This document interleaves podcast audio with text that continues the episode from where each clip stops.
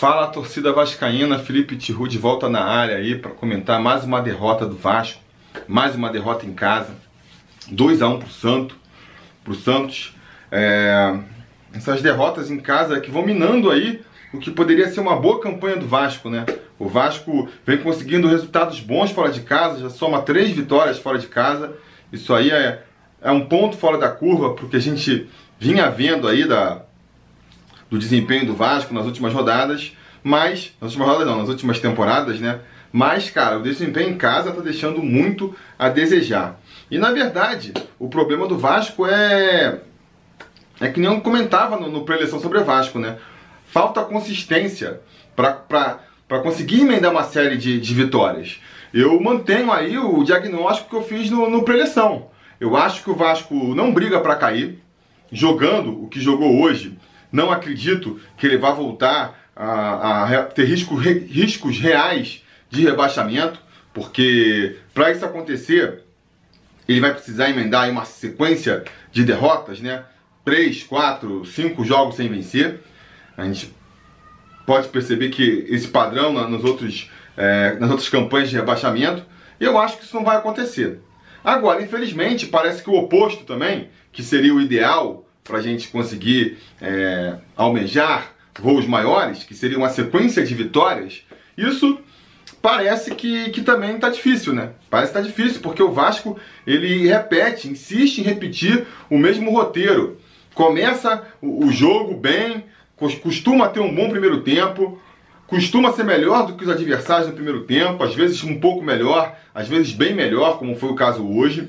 Não consegue transformar essa superioridade em gols. Aí, fatalmente, no segundo tempo, toma um gol do adversário, né? No mais clássico, quem, faz, quem não faz leva. E a partir daí, na maioria das vezes, o jogo muda completamente de figura e o Vasco já não consegue mais se encontrar e acaba perdendo e deixando escapar pontos importantes, né? É, eu acho, a gente vê pelo jogo de hoje aí, que na verdade um dos grandes motivos dessa irregularidade dessa dificuldade de, de consistência, né? É, é, é a dificuldade do Vasco de fazer gol. Durante esses últimos jogos, a gente viu muita gente reclamando, sei lá, do, do Fernando Miguel, que não passa segurança, ah, porque nossos laterais marcam mal, a gente fica com, com o flanco aberto na defesa, porque sei lá qual é outra, outro problema defensivo. Mas a verdade é que essas coisas vão passando, né? É, não são problemas graves. O grande problema do Vasco é realmente não conseguir fazer gol, porque aí você tem que penar. Você joga o que jogou no primeiro tempo e não consegue fazer gol, né? Agora até pênalti a gente fica perdendo em sequência. Então assim, o gol mais fácil que tem é o, é de pênalti, né? Tanto que quando se marca um pênalti, a, a, torcida comemora como se fosse um gol. Você pressupõe que vai ser gol. Se nem assim o Vasco está conseguindo marcar, como é que você vai conseguir uma consistência de, de vitórias seguidas desse jeito? É muito difícil. Normalmente, para você conseguir é, isso, esse feito, você tem que, tem que ser o oposto do Vasco. Tem que, com poucas oportunidades, você precisa criar poucas oportunidades para conseguir fazer um gol. Aí você consegue consistência. O Vasco é o oposto disso.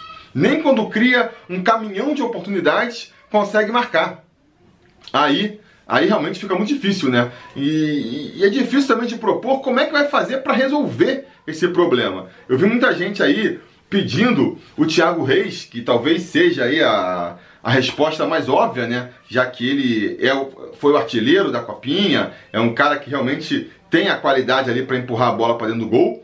Mas eu entendo, eu entendo o Vanderlei Luxemburgo não optar por ele, porque apesar de ser um excelente finalizador, o Thiago Reis se resume a isso. Ele não faz mais nada né, em campo.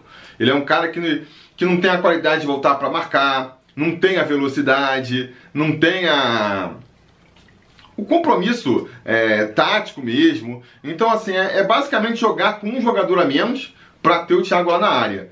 E o Vasco não pode abrir mão disso, né? O Vasco depende muito da entrega, ele de, depende muito da disciplina tática ali, dos 11 dando a vida em campo para superar justamente essa, essa falta de qualidade que o time tem.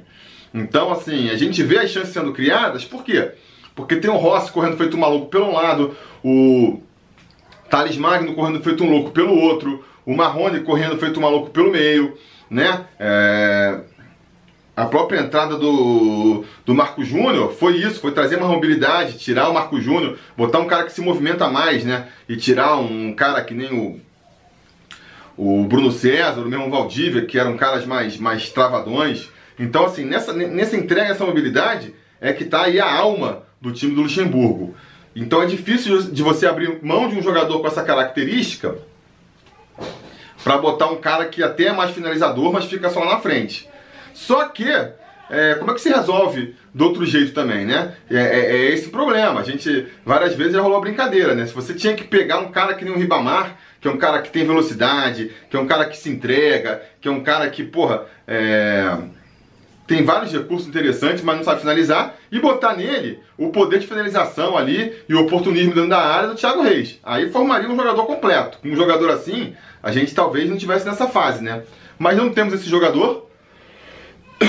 Não temos como ter esse jogador também, né? Porque Felipe Ferreira estreou hoje, entrou mais no final assim, mas não dá para fazer uma avaliação mais precisa dele ainda mas acho difícil dele ser o jogador que vai transformar a cara do Vasco, vai começar a fazer gol e tal.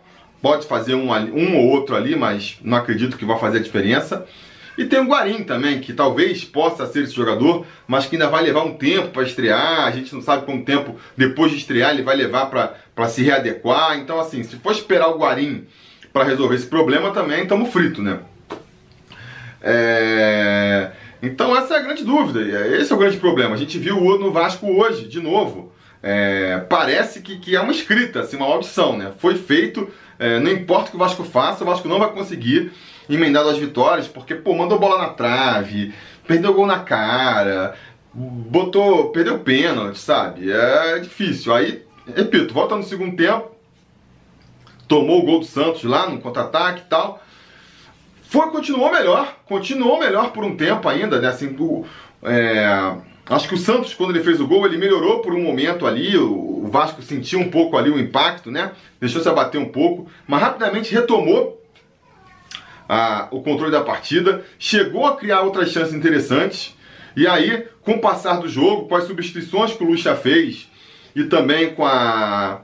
E mesmo depois, e curioso, né? Vai ter uma expulsão ainda de um jogador do Santos ali aos 35 minutos do segundo tempo, então teria ali ainda uns 10 minutos para tentar fazer alguma coisa, mas dali para frente foi que o jogo parou de render mesmo, né? Porque ali o Vasco, o Santos, que também, isso é uma coisa que tem que falar, né? Foi mais um jogo, um time que jogou do jeito que o Vasco gosta de jogar, veio para São Januário, mas foi para cima, né?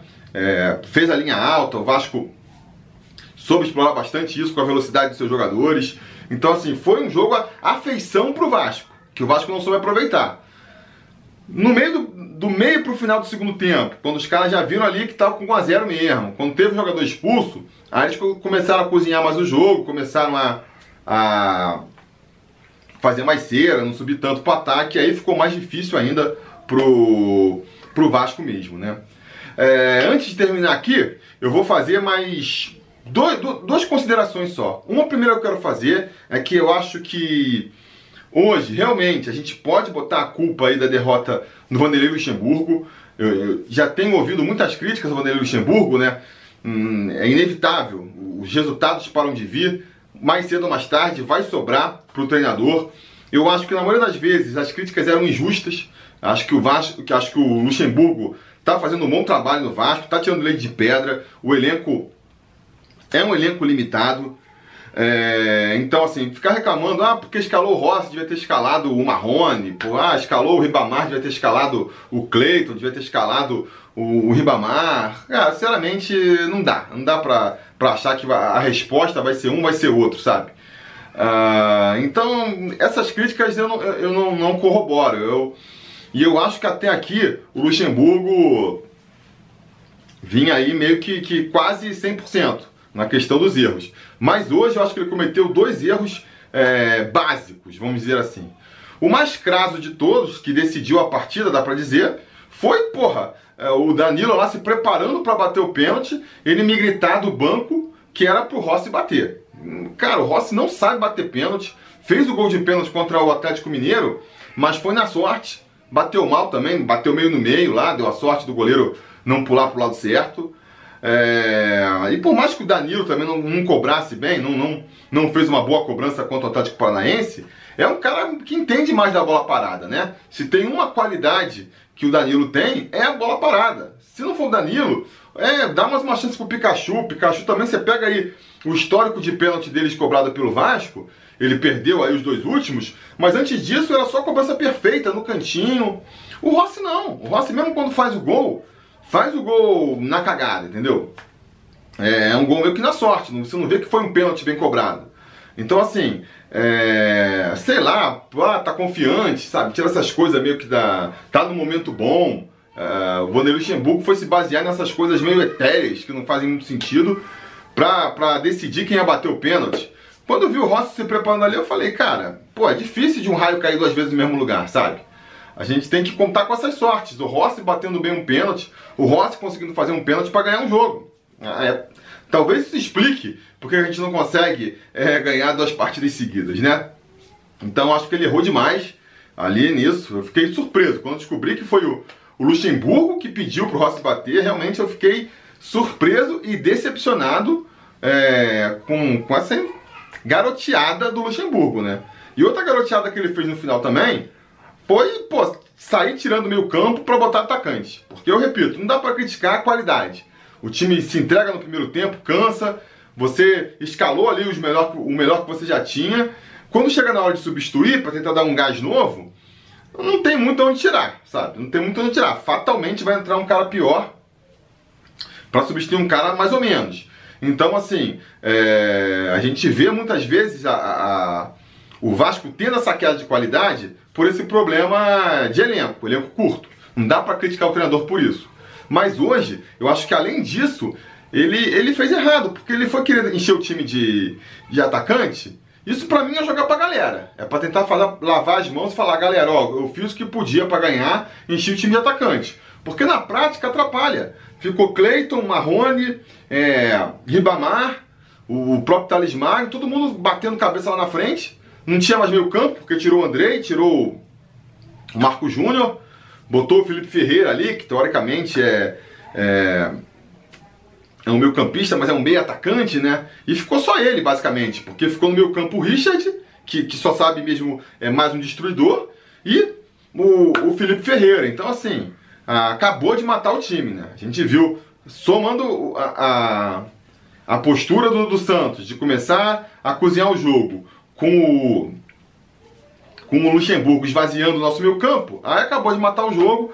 Infelizmente a gente viu ali, é, mesmo a gente com um jogador a mais não conseguiu nem transformar essa superioridade em uma chance clara de gol que fosse. Enfim, é, é isso, né? A gente tem que tentar resolver esse problema. Ah, vou fazer o segundo, o segundo adendo que eu vou fazer agora. Vou, deixar, vou soltar essa no ar antes de terminar aí, né? A gente acabou tomando gol. É, do Santos, de um garoto lá que estava estreando pela primeira vez. Estreou o jogo de, de estreia dele no profissional, foi hoje contra o Vasco. Começou titular. É, um jogo que para o Santos era complicado, o Santos vem de uma fase ruim, a gente comentou no preleção, né? É, com mais derrotas do que vitórias nos últimos 10 jogos, perdendo, cada vez se distanciando mais do topo da tabela, jogando fora de casa, em São Januário, onde eles não ganhavam há 14 anos. É...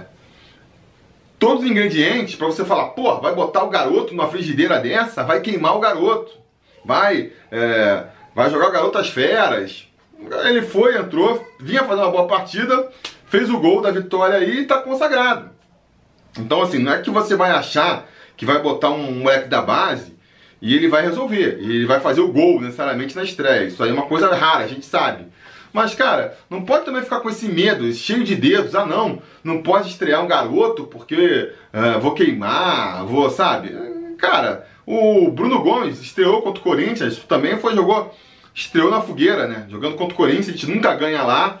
É, um jogo difícil, e cara, estreou bem, sabe? Fez o filme dele. Então, assim, não dá pra ficar com esse puritanismo de preservar a garotada, não. Tem que botar. A gente tá com problema de finalização, não dá mais pra contratar. Comentei aqui, né? Quem, quem, que vai resolver ali? O Guarim? Vai ser um volante que vai ser resolver os problemas de finalização? Então não vai. Então de onde que você vai tirar? Vai insistir? Vai, vai, vai ficar torcendo aí pra, pra nas próximas rodadas, daqui a dois dias, o, o Rossi de repente aprender a finalizar, o Marrone de repente aprender a finalizar, o Ribamar de repente. Difícil, né? Difícil.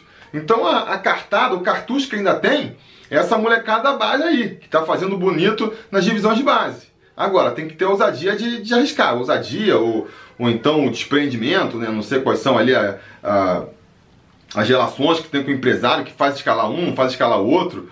É, mas enfim, uma sugestão que fica aí que eu solto no ar antes de me despedir. Beleza? Então é isso, cara. Diga nos comentários a opinião de vocês sobre essa partida. Quero saber o que vocês acharam. Se estão decepcionados que nem eu. Para mim, quando a gente perde jogando assim, podendo ganhar, é muito mais frustrante do que quando a gente perde jogando mal. Tipo, lá contra o Corinthians, por exemplo. Jogou mal pra caramba, perdeu, sabe? Paciência, mas no, no jogo, jogos como esse de hoje me deixam mais assim, revoltados realmente. Mas eu quero saber a opinião de vocês, diga nos comentários. Não se esqueça também de curtir o vídeo, assinar o canal, ligar o sininho de notificações para ser avisado sempre que tiver vídeo novo por aqui. E a gente vai se falando.